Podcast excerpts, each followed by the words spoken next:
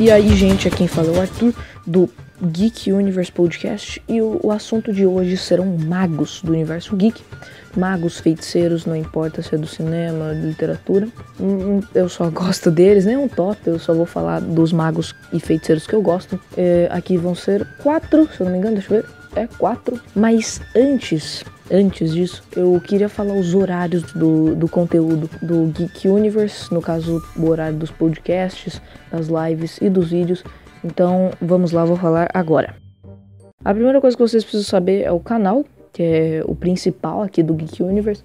Que eu não postei vídeo semana passada, não postei, não postei podcast, a única coisa que eu postei, eu postei não fiz foi live. Então, os vídeos, eles vão sair quarta, não tem horário, mas eu vou tentar postar, tipo, lá pro meio-dia ou no máximo sete horas, por aí. O podcast, eu estou tentando fazer duas vezes por semana, mas a, a, a semana ainda não decidi, mas eu acho que vai ser segunda e sexta, mas um por semana eu vou tentar sempre estar postando, porque eu sei que é um tipo de conteúdo mais fácil para gravar, mas eu não sou acostumado a editar podcast áudio. As lives vão ser quinta, elas vão das 19 até as 10 horas. Podem começar um pouco mais cedo e acabar um pouco mais tarde, depende muito do horário, mas tem live toda quinta, que é um conteúdo que eu tô curtindo fazer. Eu fiz uma e eu já curti muito, tava dando queda de FPS, mas vai melhorar na live dessa semana, tá? A gente tá jogando The Witcher 2 e tá, tá bem legal. Então, bora pro assunto de hoje logo.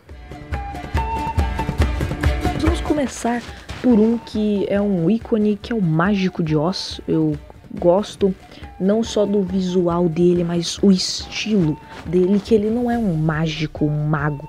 Ele é realmente um mágico que a gente encontra na vida real, que eles fazem truques. Ele faz truques de mágica, mas como Oz é um mundo tão mágico em si, ele consegue fingir que é um grande, poderoso mago. É como se você, que tá ouvindo o podcast, fosse pro mundo do Senhor dos Anéis e conseguisse, sei lá, um, conseguisse fazer ilusões. Mas na verdade, como eu acabei de dizer, são ilusões. Você faz muitas magias, faz muitos milagres, mas tudo é uma ilusão. Isso é muito legal de parar pra pensar, porque ele é um mentiroso, sujo pra caramba. Um, um velhinho, eu não lembro se ele é um velhinho. Uh, tem aquele filme do Mágico de Oz que eu não curti tanto, mas conta até de uma certa forma de como ele consegue ser tão trapaceiro, né? Isso é legal. E ele não é, como eu acabei de dizer, aquele mago super poderoso. Ele ganha os poderes através do que o povo acredita. É, o povo vai espalhando, ah, ele fez tal coisa, ele me ajudou nisso, porque ele é um cara que usa apetrechos para parecer poderoso. Então, ele é basicamente um mágico mentiroso que por, de, por fora, sem ser ele, o, o mágico de Oz mesmo, que Oz inteira conhece, leva um nome, né? Um mágico, um mágico de Oz.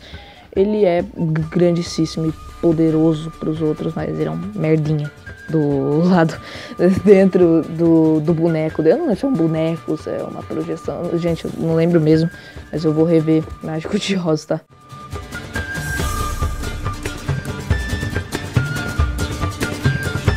Agora, o próximo tipo, ele já é mais mágico e eu curto demais, que é o Merlin. O Merlin, ele tem aquele desenho do Rei Arthur, que eu acho que pode ajudar um pouco, onde o Merlin, ele vai ensinando pro, pro Arthur de forma com magia. Ele não usa magia como um mago de RPG, que ele solta magia pra todo lado, esse tipo de coisa. O Merlin, por exemplo, ele fala coisas sobre o futuro. Ele é muito inteligente, essa é a magia dele. Que ele, hum, ele consegue pegar aquele trenzinho de brinquedo, coisa do tipo, e falar que vai ter vapor, trem, máquinas a vapor. Ele mostra pro Arthur e fica, caralho! Ele, ele curte aquilo. Ele, ele é poderosíssimo por causa disso pros outros. Ele pode ser um velho bizarro pros outros, mas pro Arthur que conhece ele, conhece do que, que ele é capaz de pensar, ele tem esses poderes. Tanto que eu acho que o poder dele, eu acho que talvez nem aconteça. Acho que pode ser algo muito mais significativo. Naquela hora, quando ele transforma o Arthur em peixe e ele em peixe, eles vão mergulhando, ele vai ensinando ele sobre a vida ali no lago tal. É muito divertido. Então Merlin, ele não é qualquer mago que usa o seu poder para tudo. ele usa o poder apenas quando é necessário e o poder dele não é usar o cajado para fazer magia, mas sim ter uma mente brilhante para a época dele. Isso é muito divertido.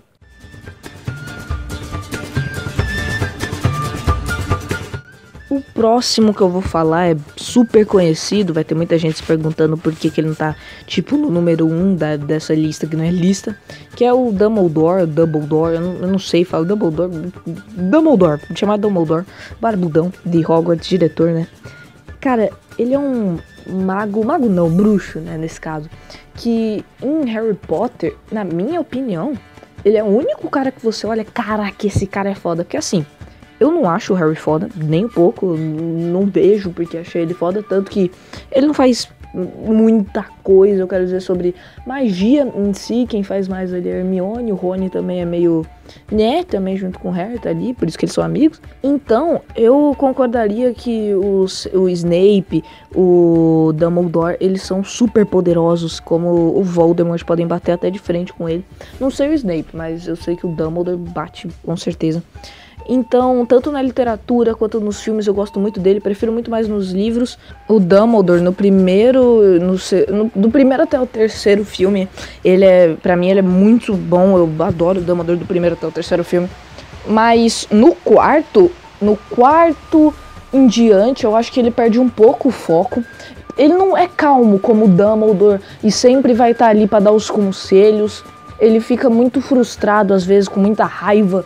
Aquela parte onde ele segura o Harry, começa a dar umas broncas no Harry, porra, aquilo não é o Dumbledore.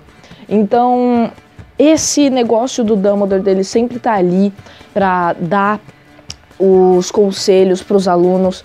Ele sempre ter aquele negócio com a espada de Gryffindor, que ele sabe quem vai ser o escolhido desde o início, esse tipo de coisa o plano dele com o Snape, que ele tinha que morrer pro Snape pro plano dar certo.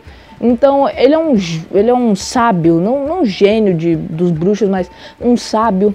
Ele é muito inteligente para os bruxos. Então eu consideraria ele o melhor personagem de Harry Potter, na minha opinião. Eu gosto dos livros de Harry Potter por causa do Harry também, porque senão a gente não estaria lendo. Mas o Dumbledore também ganha no, no livro bastante.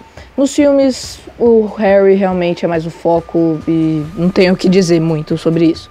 Então, bora pro próximo e último que já é esperado, eu acho.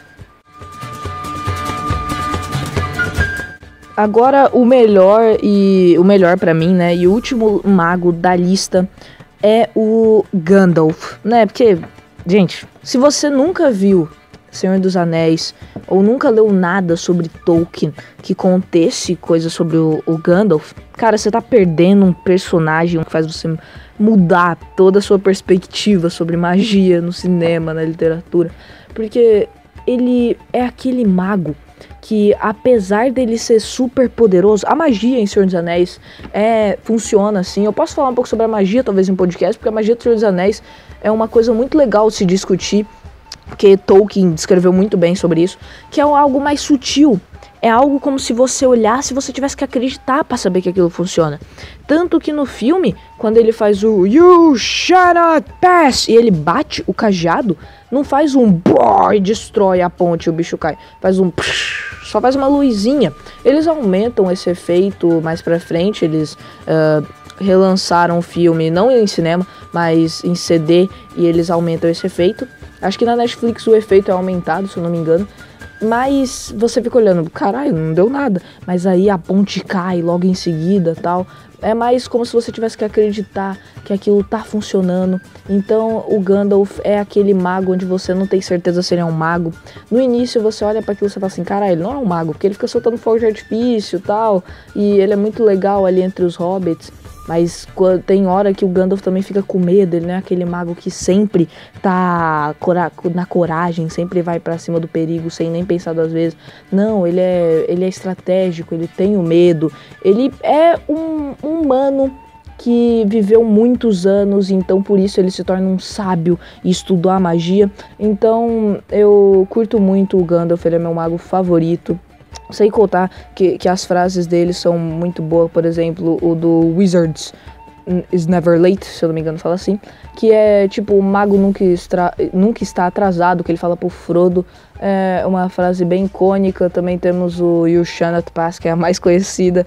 Eu tenho Run, Run Your Fools, que é usada em várias em várias, várias mídias, sem contar a inspiração que o Gary Gygax, que é o criador do criador do D&D, teve para criar um mago quando ele viu Gandalf, porque todo mundo se inspira no Gandalf para criar certos magos, não é mesmo? Então, esse foi o último. Eu espero que vocês tenham gostado. Eu acho que o próximo podcast vai ser sobre o Senhor dos Anéis, então eu vou falar muito mais sobre o Gandalf, provavelmente. Amanhã, amanhã não, depois de amanhã, quarta, teremos o vídeo, como eu falei. Quinta teremos a live e sexta talvez tenha o podcast. Então espero que tenham gostado. Até o próximo podcast, galera. Falou!